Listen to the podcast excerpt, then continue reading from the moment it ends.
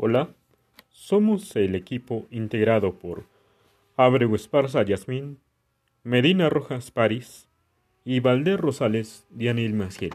el cual vamos a exponer el tema Las plataformas digitales inexistentes a la falta de modernización en el sistema jurídico mexicano. En México, desde el mes de marzo del 2020, se paralizó la actividad jurisdiccional tanto en el ámbito nacional como en todas las entidades federativas. Ante lo previsto, se han tomado medidas drásticas las cuales se han adaptado a la era digital, con nuevas herramientas tecnológicas como la firma electrónica, los videojuicios y las diligencias judiciales, a distancia por citar las más importantes. El COVID-19 puso en evidencia a todos los sectores e instituciones judiciales que adolecen de diversas carencias, en gran medida son obsoletas,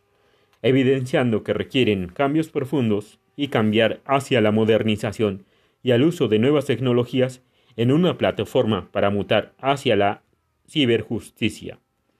Debido a esto,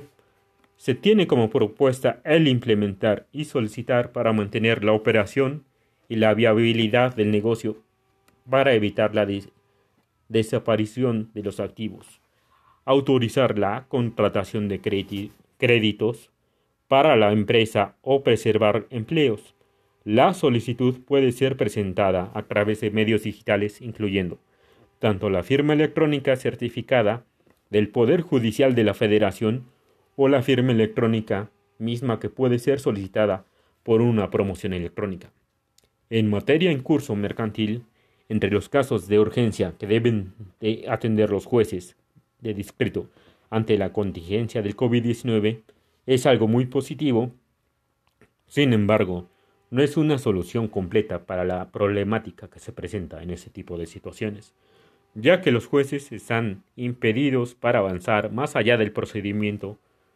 concursal y no podrán por ejemplo, nombrar un conciliador que busque de acuerdo viable entre la empresa y sus acreedores, ni dictar una sentencia de quiebra, entre otros supuestos.